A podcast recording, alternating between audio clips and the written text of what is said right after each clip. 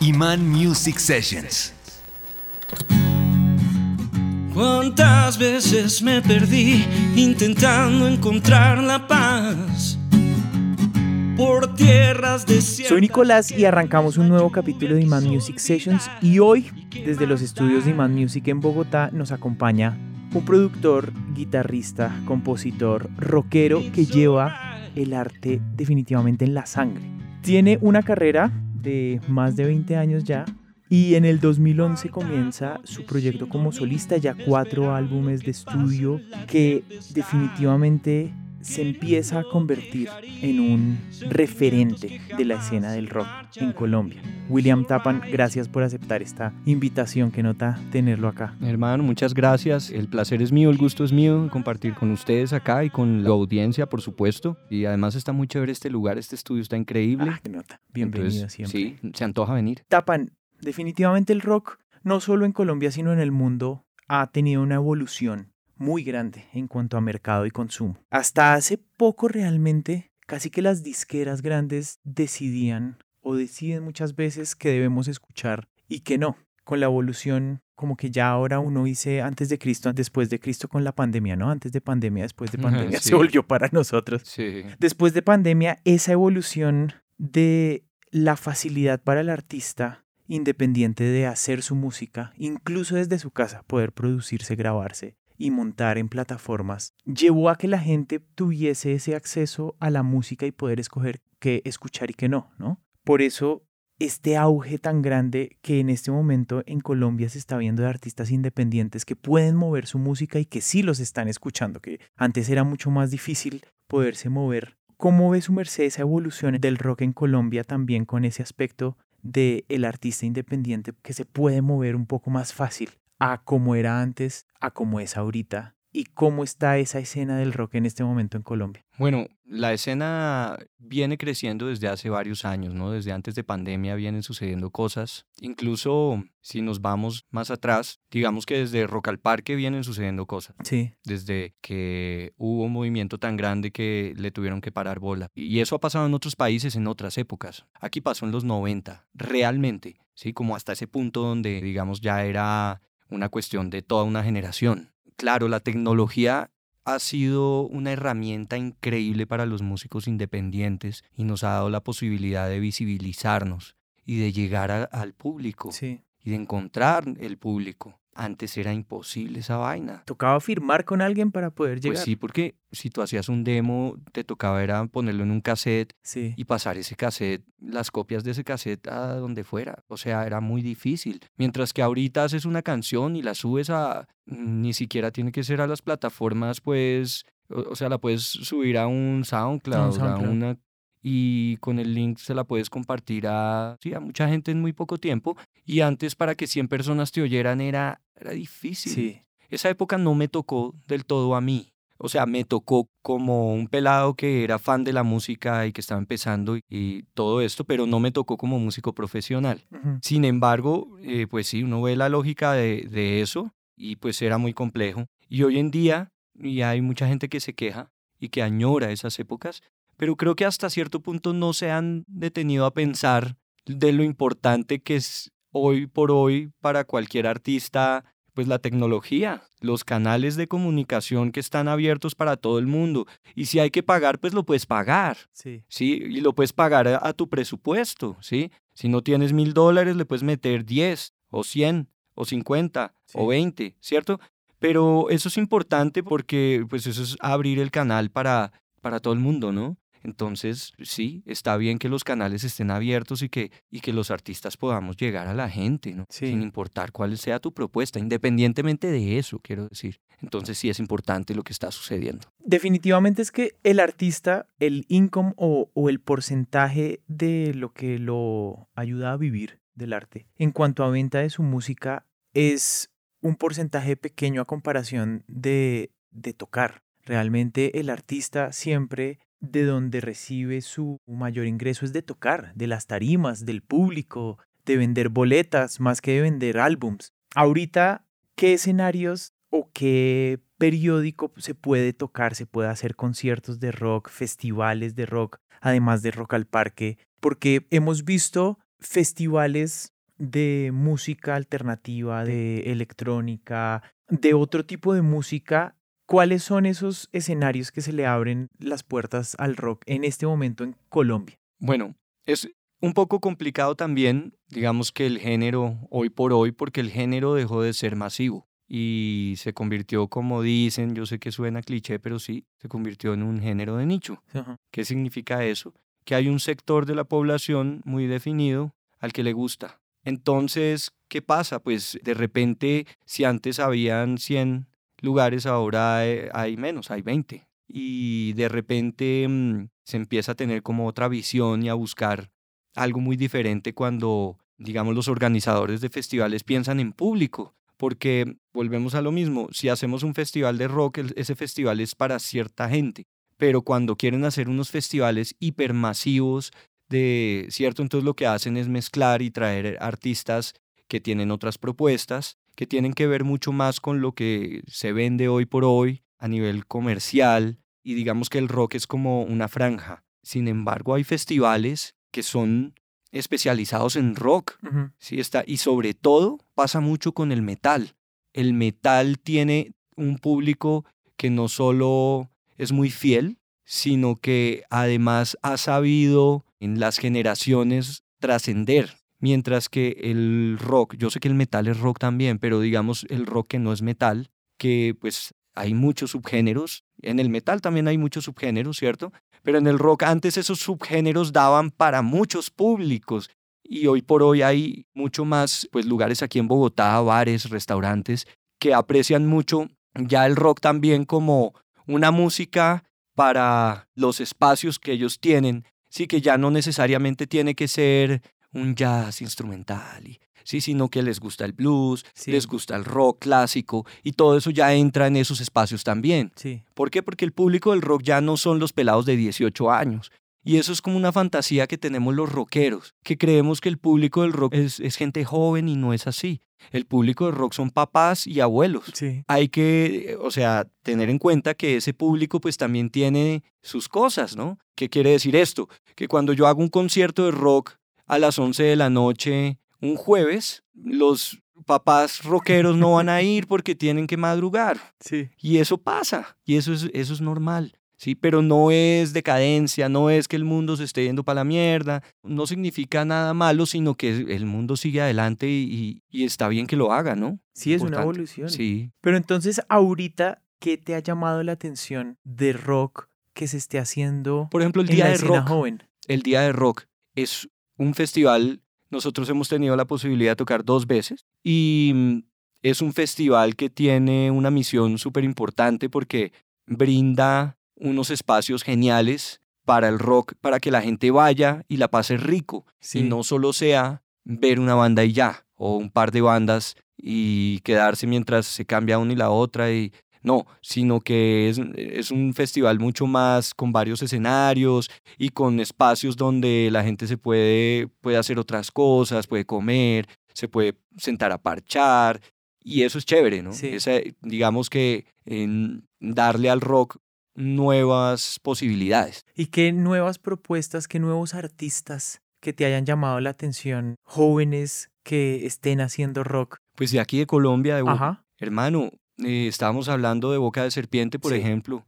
Ellos son amigos míos. Y independientemente de eso, son muy buenos. Sí, tienen una propuesta que, o sea, si bien en su formato no, ya, ya hemos visto ese power duo en otras ocasiones, desde los White Stripes, ¿cierto? Ellos lo hacen muy bien. Sí. sí. Entonces, digamos que no hay cabida para como criticar que estén copiando un formato, porque al final también lo están haciendo suyo y están proponiendo cosas interesantes con él. Y suenan muy bien. Muy bien. Tienen unas canciones muy chéveres. Por ahí estaba también Radio Paila, que creo que ha cambiado harto, pero Godi, que también lo conozco, él fue alumno mío y es un pelado retalentoso, es un berraco. Y esa banda, lástima que ya no tienen la banda que era hace unos meses o no sé si ya fue hace más, pero era muy chévere la formación que tenían, grandes músicos. Bueno, digamos que ahorita tengo esos dos como en la mente, pero sé que se mueve mucho y que, que, bueno, hay muchas propuestas interesantes por ahí.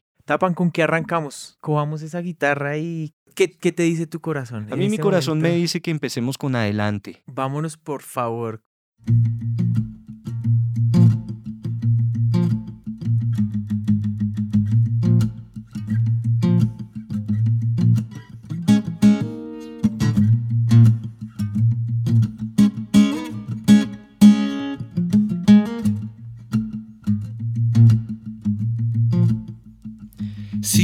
Los números han dicho lo imposible que es llegar, dar paso tras paso y nunca ver luz al final. La más oscura noche ¿Quién se apoderó de mí? Me dejó perdido, mi estrella se ha ido y yo oh, oh, sigo adelante. Oh, oh, voy adelante.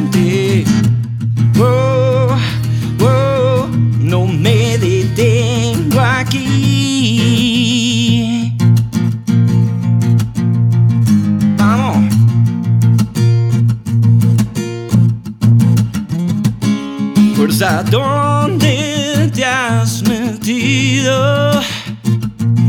No he dejado de creer ni un segundo, no. Sombras en el muro han dicho que no puedo contraer.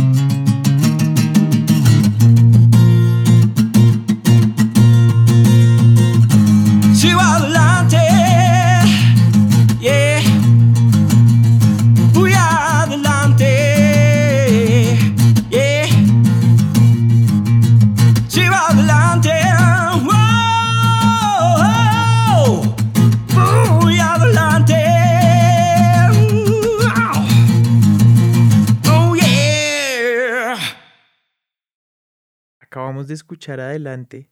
Y una de las, de las cosas que uno siempre piensa al, al ser artista, y en este podcast me encanta preguntar esto porque cada camino es muy distinto, cada artista es muy distinto, cada arte es muy distinto, pero siempre uno llega a un tema en común entre artistas y es que tan difícil es vivir del arte en Colombia y definitivamente vivir de lo que a uno realmente le apasiona y no imaginarse de pronto estar o haber hecho cualquier otra cosa en vez de estar haciendo lo que uno hace. ¿Cómo ha sido ese camino para Tapan en el mundo del arte? ¿Cómo comenzó todo? ¿Cómo tomaste esa decisión de decir, puta, voy a coger mi guitarra y voy a vivir de mi arte? Pues bueno, vivir del arte primero hay que preguntarse uno cómo quiere vivir, porque vivir del arte es una cosa supremamente posible, Sí. aunque muchos no lo vean así, ¿cierto? Pero muchos de pronto no lo ven así porque están pensando en, digamos, una estabilidad Sí. o en ciertas cosas que de repente el arte no te da tan fácil. Pero cuando uno toca una guitarra, uno puede tocar en una esquina y le pagan de alguna manera, ¿no? Mm, Hay profesiones, yo siendo abogado, yo no me puedo parar en una esquina a hacer nada, o de pronto a redactar en- con una maquinita de escribir. Pero, pero sí, el arte tiene esa cosa que tiene muchos caminos, muchos caminos para poder ver retribución económica del arte Ajá. muchos caminos. Entonces, por ahí yo creo que es la cosa. Y claro, y si estás pensando que el arte es para que después de un año tengas un Mercedes-Benz y no sé qué y todo eso, incluso puede pasar, ¿por qué no? Pero, pero no es lo usual, porque toca trabajar mucho y toca camellar mucho y, y como todo en la vida no siempre las cosas se dan. Y para ir a lo personal, que fue la pregunta más importante, bueno, mi camino, yo desde que cogí la guitarra, incluso desde antes, desde niño, yo, a mí me gustaba dibujar, cuando era niño, cuando era bien pelado. Incluso participé en concursos de pintura y me ganaba concursos de pintura infantil, de una manera muy sin, sin quererlo, sin proponerlo, como muy natural, y Sí. eso era chévere. Entonces siempre para mí el arte, además, obvio en mi familia, mi padre, era, él fue director de televisión y siempre estuvo involucrado en el medio au- audiovisual y él pintaba y todo esto y, ten- y claro, él me inculcó lo del arte desde, desde pequeño Sí. y mi clase favorita era arte. Todo esto y yo podía no salir al recreo por quedarme dibujando. El caso es que yo conocí la guitarra más o menos a los 12 años, 13 años, nunca la solté. Sí. Yo cogí la guitarra, hermano, y para mí fue muy claro casi desde el principio que eso era lo que yo quería en mi vida. Entonces, yo nunca tuve un cuestionamiento. en- Además que vienes de una familia de artistas. Claro, y a mí jamás me pusieron una traba, siempre me apoyaron. Si eso es lo que quieres, hijo, adelante.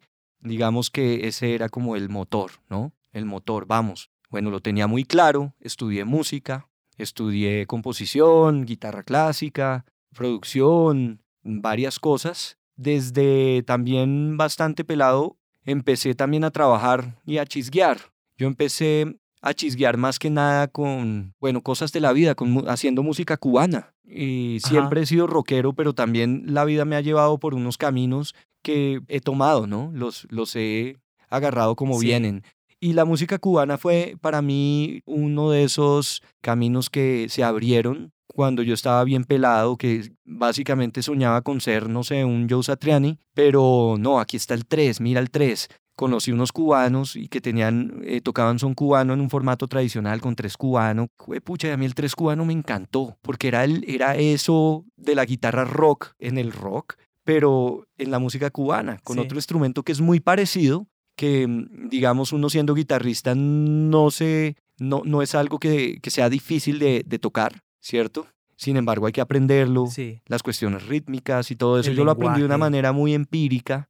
Y en esa época era cuando estaban poniéndose de moda el Buenavista Social Club y Sí. que hubo como una explosión de música cubana. Y música cubana que tenía que ver mucho con la música tradicional cubana, con País Segundo. Entonces yo me metí en esa vuelta. Y me metí con el 3, no con la guitarra. ¿Qué pasó? Este grupo cubano que yo conocí, el, el tresero, que era el director y todo eso, el man se fue y dejó el grupo y eh, me dijeron de una, oiga, ¿usted quiere tocar con nosotros? Y yo, claro que sí, por supuesto que quiero. Para mí, wow, qué chimba, ¿no? Claro, yo empecé en el 3 porque el man un día me dijo, mire, esto es lo que está, esto es lo que hay que tocar, tin, tin, tin, coja. Y, "Mm, bueno, en mitad de la canción y yo toqué. Y ese día dije, qué chimba tocar tres. Ajá. Y estuve más o menos dos años tocando con ellos. Luego nos volvimos grupo de planta de uno de los lugares más famosos de música cubana de, de Ciudad de México que se llama Mamarrumba. Ajá. Y en ese lugar tocábamos, hermano, de miércoles a sábados, todas Sí. las noches. La chisga, pero ese fue el curso de chisga más grande que yo hice. Sí. Chisga, pues para los que no sabe- saben, se le llama a este oficio del músico de tocar en muchos lugares. Y que definitivamente todo músico tiene que vivir. Total. ¿Algo de, de esa música cubana de todos esos años ha influenciado o se ve algún tipo de color en la música del, de Tapan? Pues hermano, yo creo que sí, de alguna manera, ¿no? Eso está ahí adentro. No lo, tal vez no lo he dejado fluir más, Ajá. porque para mí volver a hacer rock como que también significó un rompimiento de cierta manera con muchas cosas, así fuera temporal. Porque entonces, yendo a la historia, eh, después de eso, mm, bueno, pasaron muchas cosas, me fui a Miami, hice un disco por allá con José Gaviria Ajá. y con todo ese parche, Toby, Tobón, puta, uno de los músicos que más admiro. Luego vine acá, estuve en muchos proyectos, digamos que tuve una etapa grande de producir música para medios audiovisuales.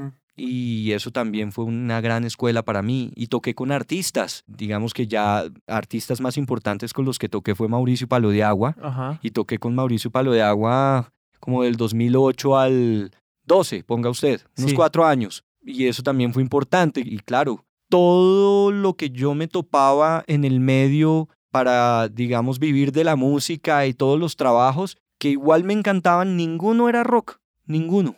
Y siempre estaba esa espinita ahí porque yo quería tocar rock and roll. Y yo Sí. quería tocar la guitarra como yo quería y, y, a- y las canciones y pararme en el escenario, porque eso es una de las cosas igual que yo siempre he sentido que nací para eso, Sí. para estar en un escenario, para pararme ahí. Cuando logré pararme en grandes escenarios sentí una adrenalina y sentí eso en el pecho de que ah, esto es. Esto es. Y eso me lo dieron los artistas con los que toqué como Mauricio y Palo de Agua. Ya después de Mauricio y Palo de Agua fue que yo tomé la decisión de salirme de todos los lugares donde yo tocaba. Empecé a dar clases en EMAT, Sí. que es una escuela de música de acá, pues reconocida. Solo tocaba con mi banda, solo tocaba mi música. Y claro, yo digo que fue algo necesario en su momento, que en este momento ya estoy más abierto y más relajado, ya Sí. a tocar en otros proyectos, a participar en muchas más cosas, pero que en ese momento debía hacerlo, sentí que debía hacerlo porque nada en el mundo me ofrecía eso que yo tanto anhelaba y que fue lo que me hizo ser músico. Sí. Entonces yo ya era feliz y me sentía realizado por ser músico y vivir de la música, pero eso me faltaba. Entonces yo, yo sentía que yo quería pararme a tocar rock and roll y que no quería que el, el siguiente fin de semana me vieran tocando con Mauricio Palo de Agua los rockeros porque yo sentía que, que no era coherente. Sí. ¿sí? Ahora ya no me importa, pero en ese momento sí me importaba. Sí. Y además en ese momento era donde yo tenía que aislarme de todo para reencontrarme conmigo mismo y saber reencontrarme musicalmente. Entonces por eso lo hice de esa manera. Sí. No, y esa es la vida del músico, esa es la vida de, del intérprete, porque su merced ha tocado guitarra para muchos artistas y ha producido también para varios artistas. Sí, Antes de meternos por ese lado de la producción, vámonos con otra. Vámonos con otra y ya entrado en calor. ¿Con qué seguimos, Tapan? puede ser el mismo tren. Vámonos con esta.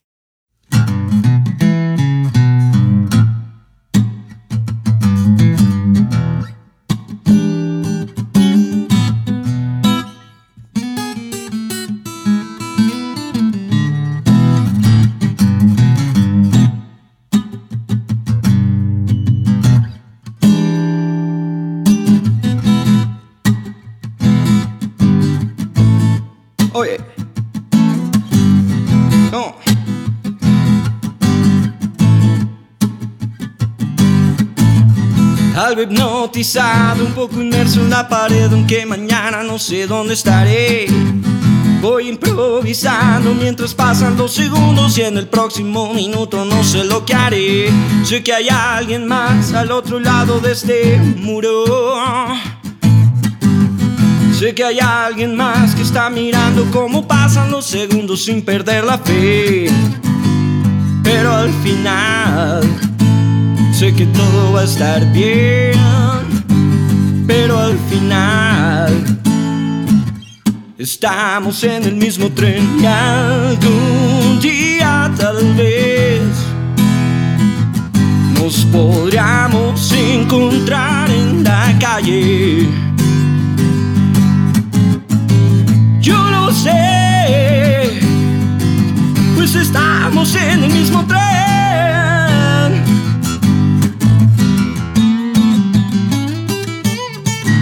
Algún día tal vez Las miradas se podrían cruzar tal vez. Yo lo sé, pues estamos en el mismo tren. Go.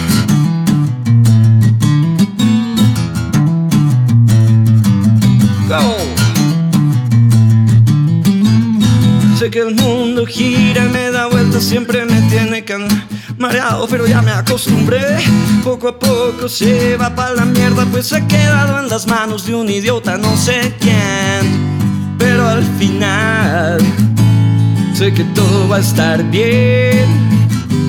Pero al final estamos en el mismo tren. y Algún día tal vez nos podríamos encontrar en la calle.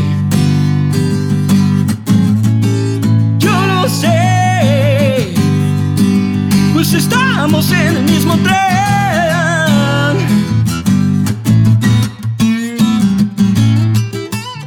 Y algún día tal vez, uh, yeah, miradas se podrán cruzar tal vez.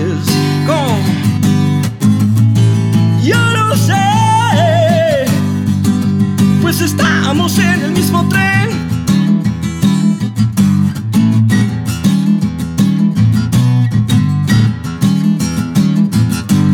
Vamos.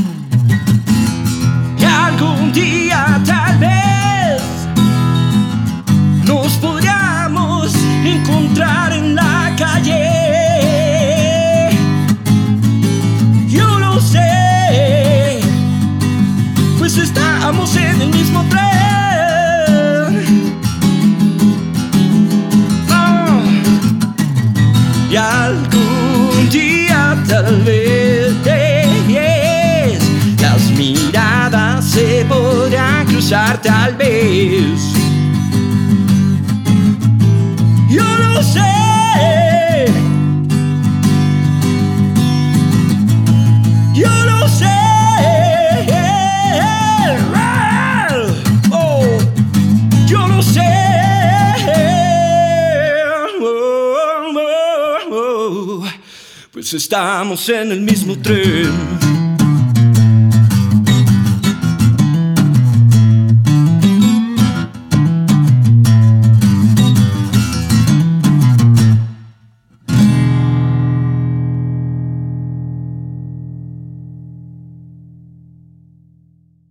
Algo me decías también que cada álbum, cada trabajo tuyo tiene su identidad muy marcada y es muy único, eh, muy distinto uno del otro. ¿Cómo han sido esa evolución de álbum a álbum y qué es lo diferente de ese primero que salió a este último que salió el año pasado? Pues todos han sido diferentes, todos han tenido algún tipo de aventura, por así decirlo también. Y para mí eso es como importante a la hora de hacer un disco, no hacerlo tan robóticamente como así vamos al estudio, sí, ah, sí, sí, sí, sino darle una razón, ¿no? Ujú. ¿Por qué? Eso es chévere. El primer disco que es Carne es un disco que fue hecho un lapso como de tres años. Desde la primera canción, las dos primeras canciones que hice que ni siquiera sabía que iban a ser para un disco, hasta las últimas que ya fue un lapso como de tres años. ¿Y por qué? Pues porque yo estaba en esa tarea de descubrir, de encontrarme musicalmente. Sí. Entonces digo, ya tengo un lienzo en blanco, ¿qué voy a hacer? ¿Qué voy a dibujar? ¿Qué le quiero decir a la gente? ¿Qué quiero proponer? Todo eso, ¿cierto? Entonces ese fue carne. Lo empecé en mi casa cuando vivía con mis papás incluso. Luego lo fui cambiando y, es de esos álbumes que se hacen en tanto tiempo que van mutando y van cambiando y haces un demo y el otro y entonces luego tuve un estudio en una casa abandonada. Digamos que le empecé a dar, sí, le empecé a dar forma, una casa allá en la 96 Sí. con unos amigos que son músicos y ellos tenían cada uno su cuarto y su estudio y era una casa abandonada, toda grafiteada, vuelta a nada. Era chévere, era un mucho parche. ¿Pero era de alguien o se metieron ahí como No, de... era de alguien. El dueño tenía un, un cuarto, no, no tenía estudio, pero también es músico el dueño, eh, Camilo Donado. Sí. A él le produje un disco también súper chévere. Él tenía un proyecto que se llamaba Vertical Valley. Y digamos, en ese estudio mm, también desarrollé mucho de lo que fue carne. Luego me fui para un apartamento mío y puse mi estudio en el apartamento y ahí seguí dándole. Y bueno, también está Catalina, mi esposa ahí. Ella me ayudó mucho a tomar la decisión de, de hacer mi proyecto artístico, como que me dio esa confianza. Además, Cata también rockera. Claro, rockera y, y siempre ha creído mucho en mí como artista, que eso ha sido supremamente importante y sobre todo me ha apoyado mucho y ha sido parte de, de mi proyecto como artista. Pero entonces ese primer álbum definitivamente uno siente esa transición del Tapan en Casa de Padres hasta toda esa evolución que su merced vivió para llegar a terminar la última canción del álbum. Sí, y al lanzarlo en agosto de 2012, lancé el álbum yo solito, sin, o sea, ya terminé el álbum, ya lo tengo listo, tengo la carátula, el arte, prensaje. Cuando uno prensaba los discos antes era la única manera de tener el disco. Ahora, como están las plataformas digitales, el disco ya está ahí. Ya ese es el formato, eh, digamos, más popular hoy día. Y antes mm, el disco no se materializaba como tal hasta que tenías un disco físico en la mano. Entonces, claro, está carne. Luego vino Teoría de la máquina imperfecta. Ajá. ¿sí? Un- Ese fue más o- ese disco lo hicimos en 2015, pasaron varios años. Sí, Y fueron varios años porque a- hacer un disco no es fácil. em, costoso. Hoy no, hace unos días alguien me dijo, no sé, no tenga prisa, la buena música requiere de tiempo. Y yo, bueno, gracias, chévere, ¿sí? Entonces no tendré prisa, ok. Sin embargo, no había prisa, pero sí habían muchas cosas sucediendo en ese lapso de tiempo. Digamos, un artista independiente y tan independiente como yo, porque hoy día hablar de artistas independientes también estamos hablando de, de muchas cosas, ¿no? De un, de, digamos que ya la industria, la regla es ser independiente, ¿no? Ya son más pocos los artistas firmados por Sí. majors, entre paréntesis, casas disqueras grandes, y más bien hay sellos independientes. Y lo normal es que se desarrolle por ahí la música a través de los sellos independientes. Pero yo era mi propio sello y lo sigo siendo. Nunca hemos tenido una infraestructura así como grande. Siempre hemos sido Cata y yo, básicamente, y la banda, y en ciertos momentos colaboraciones de diferentes personas, ¿no? Entonces, claro, todo ese tiempo entre carne y, y teoría de la máquina imperfecta era empezar a caminar y a dar pasos pequeños como artista, a tocar en lugares, a tratar de llegar a los festivales, a llegar a Rock al Parque, Sí. a llegar a, a ser alguien ahí en el mapa del, del rock colombiano, ¿sí? a empezar a hacerlo. Y eso fue pues eh, un lapso de tiempo que requería también de mi esfuerzo y de mi cabeza y de todo para, para que fuera real, para que no fuera un disco que ya quedó ahí y ya, y luego otro disco que quedó ahí y ya, sino Sí. más bien un desarrollo artístico. Vamos en 2015, vamos en 2015. La canción que viene de, de qué época es con la que vamos a seguir. ¿Qué tal si tocamos una canción más bien de carne? Esta canción se llama Más. Vamos. dos, un, dos, tres.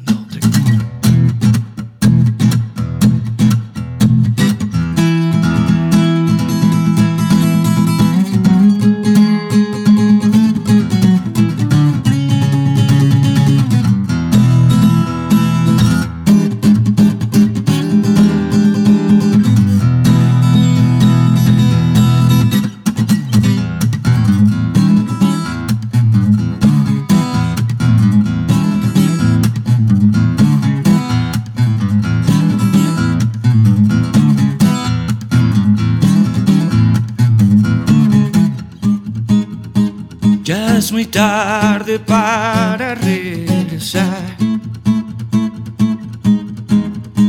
tarde para volver a empezar. Al cruzar esa línea de aire y estallar sin romperse en partes. Oh, aquí estaré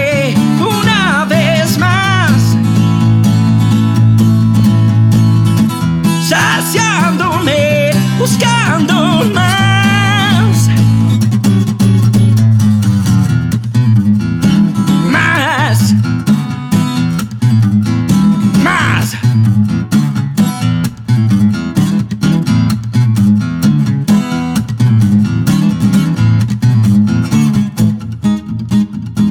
Ese impulso eléctrico que corre. Ese instinto básico inconforme. Y al cruzar esa línea de aire y estallar sin romperse en partes. Oh, aquí estaré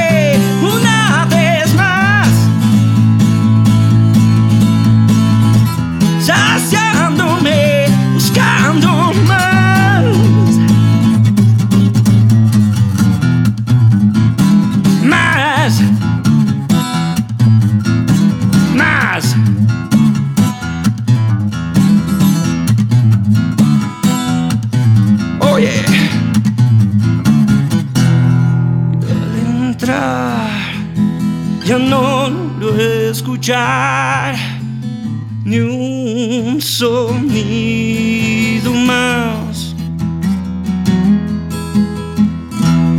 Cuadro a cuadro voy a fotografiar. No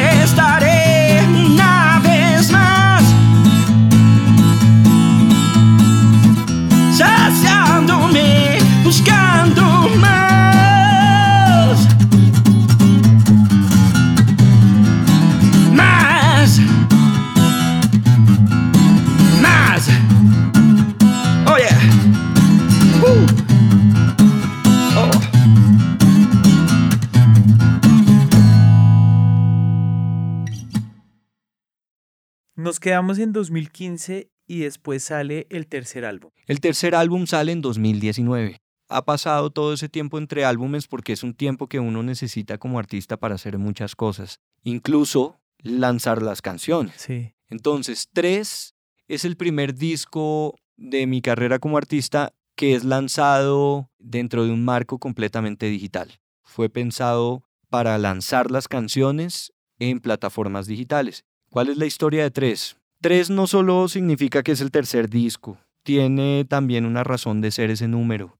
Ese número, pues nosotros éramos tres músicos que tocábamos en vivo. Pero además llegó mi primera hija, María Cecilia. Entonces, tres es la llegada de mi primera hija. También es dedicado a ella, tiene canciones que son para ella, que no son la canción típica de amor que le haría uno al bebé, ¿no? Ajá. Porque no me gusta esos clichés. Sin embargo, y- y le hice unas canciones bien fuertes. La letra es- tiene un significado importante con respecto a, a lo que ella me inspiraba.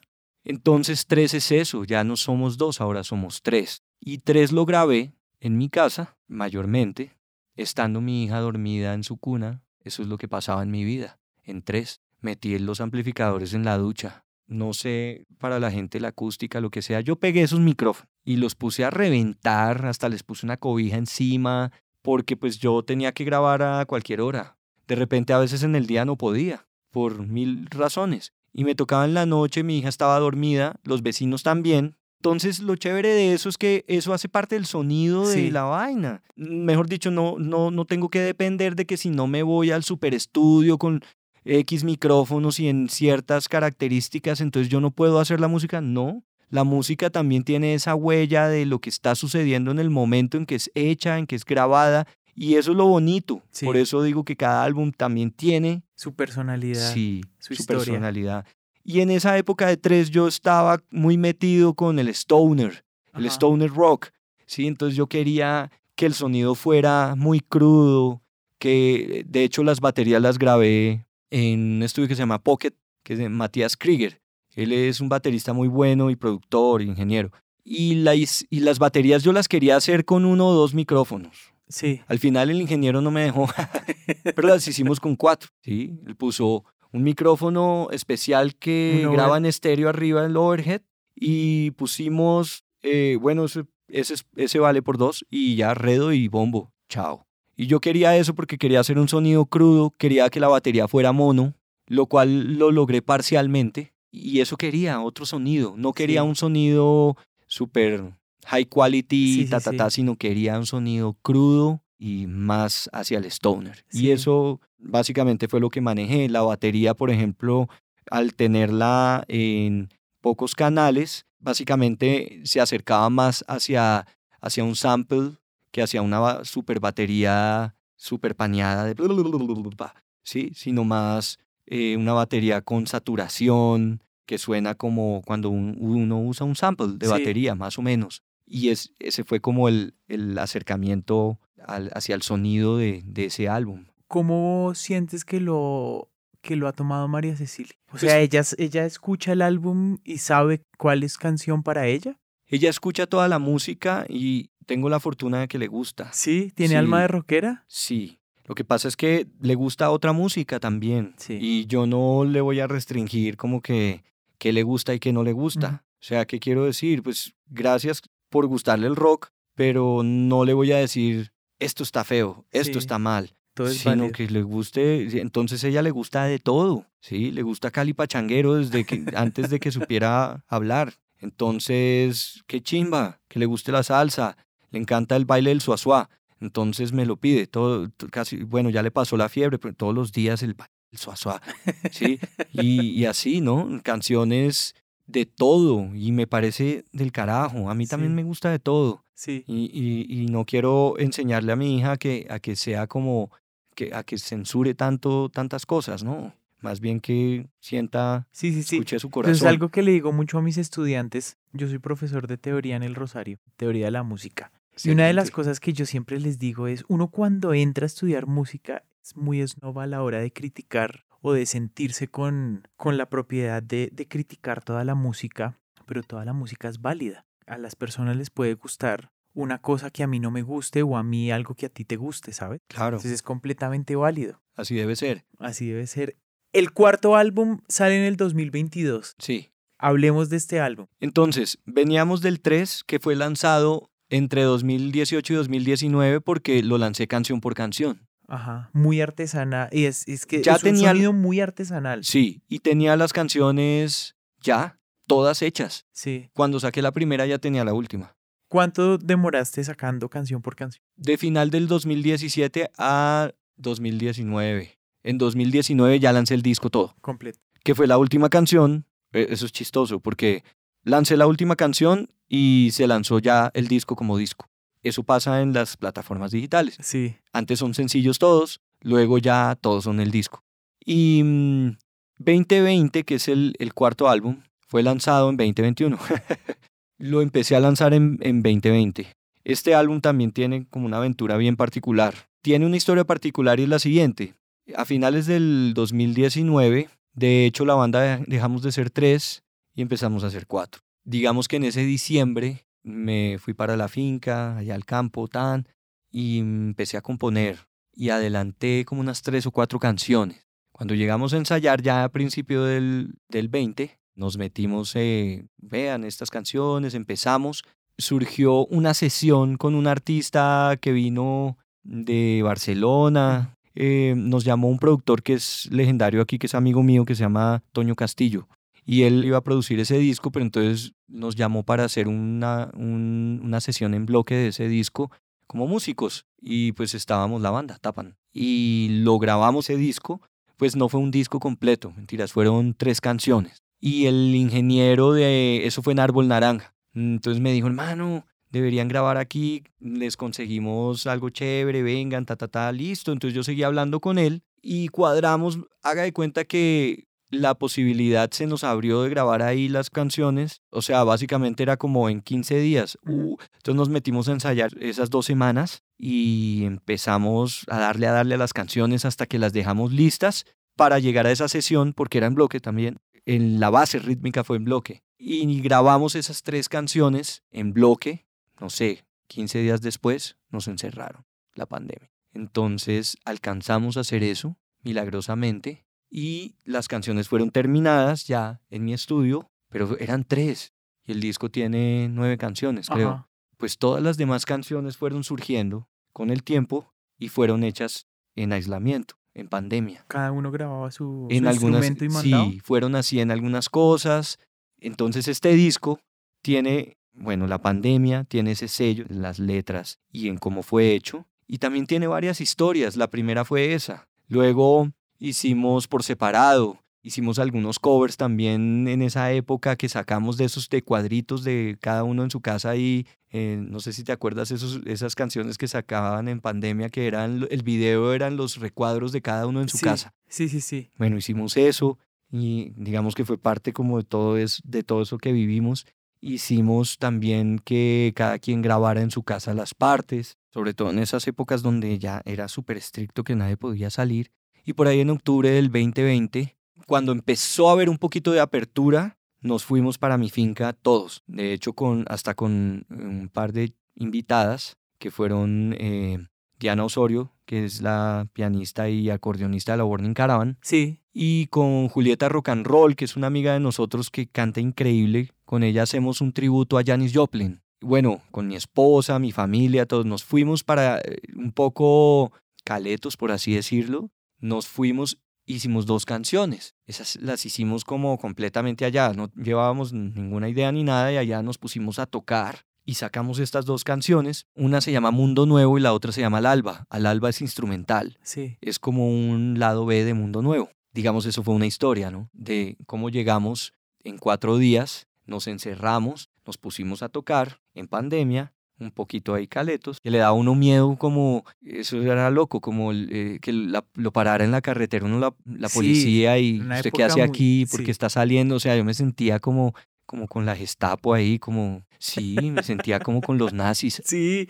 Era una época muy extraña. daba muchos nervios. Entonces, digamos que en ese marco mm, nos fuimos, hicimos estas canciones que hacen parte de 2020 y que también 2020 es como una mezcla de muchos sonidos diferentes porque está eso hecho allá en la finca, está la canción acústica hecha en la casa, están las canciones hechas en árbol naranja, está, entonces es un collage de muchos sonidos diferentes en su realización Lo que permitía la circunstancia. y que fueron sacadas también canción por canción, pero a diferencia de tres, en tres cuando se lanzó la primera ya existía la última, aquí no.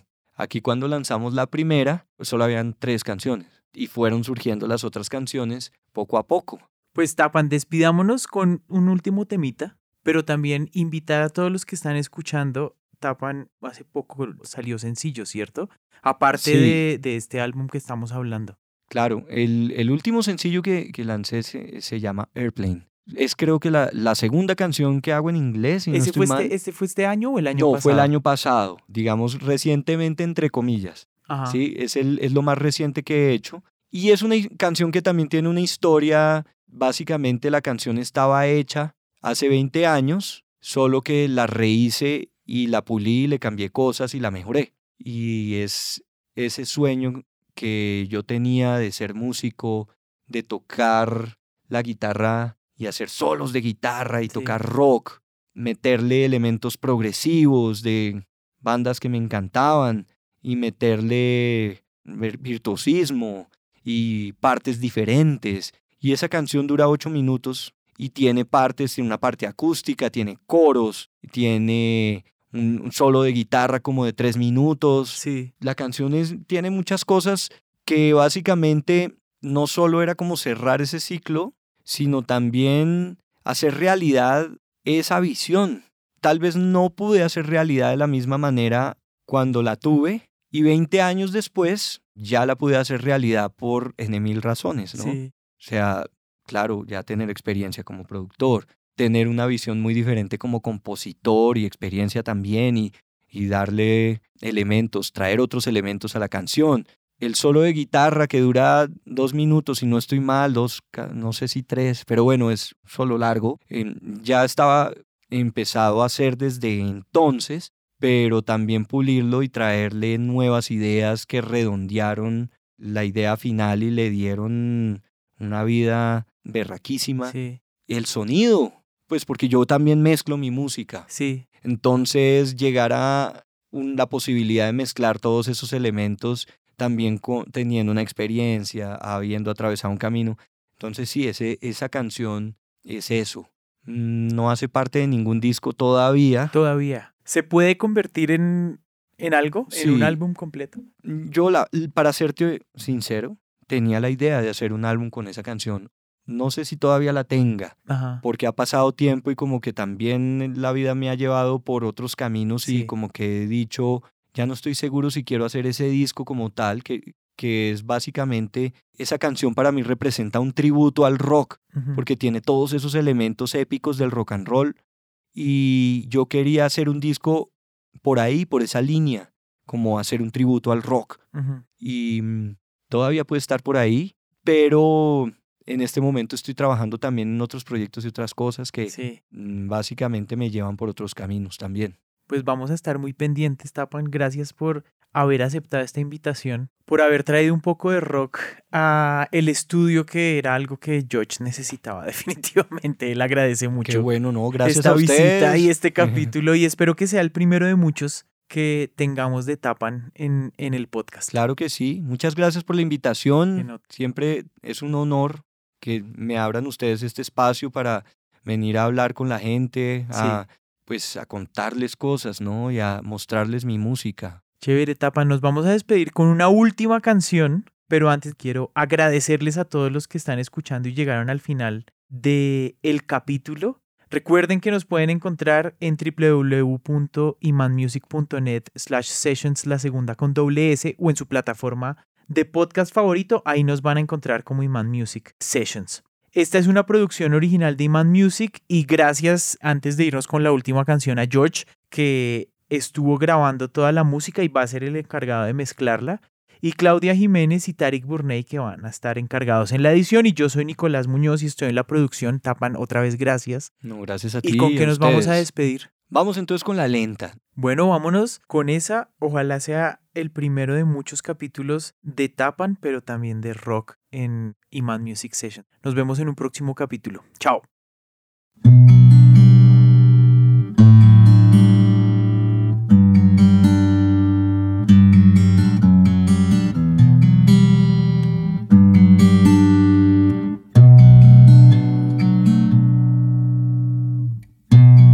Luna que llenas tanto cielo y tanto más. Ilusión de luz que pinta los caminos. Yace el misterio de un encuentro en alta mar.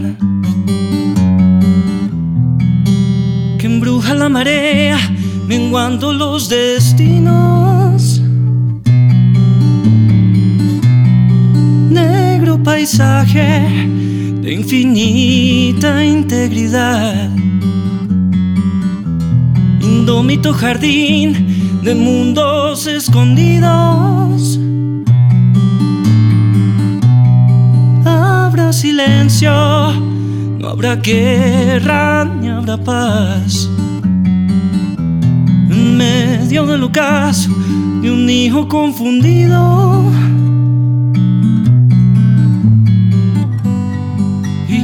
¿Y qué será de ti? ¿Y qué será de mí si no vuelve a asomar la mañana? Si no vuelvo a mirarte a la cara, La existencia sin ser contemplada no será.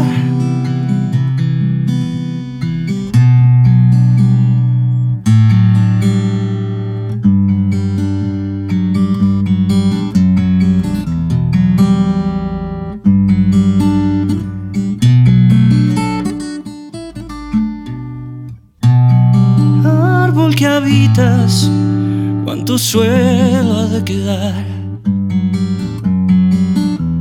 Medrando hacia la luz del tiempo eres testigo. Alma viajera, nunca dejes de volar. Regando la semilla por todos los destinos. Fuerza, misterio, fuente de cada verdad. Indómito jardín de mundos escondidos. Habrá silencio, no habrá guerra ni habrá paz. En tiempos del ocaso de un hijo confundido. Será de ti? ¿Y qué será de mí si no vuelve a asomar la mañana? Si no vuelvo a mirarte a la cara, la existencia sin ser contemplada no será.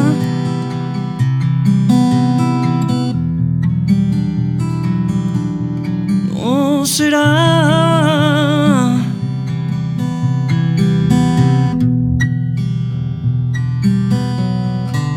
No será.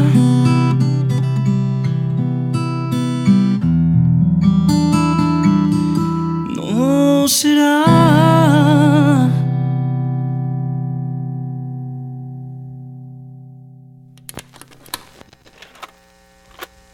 Iman Music Sessions.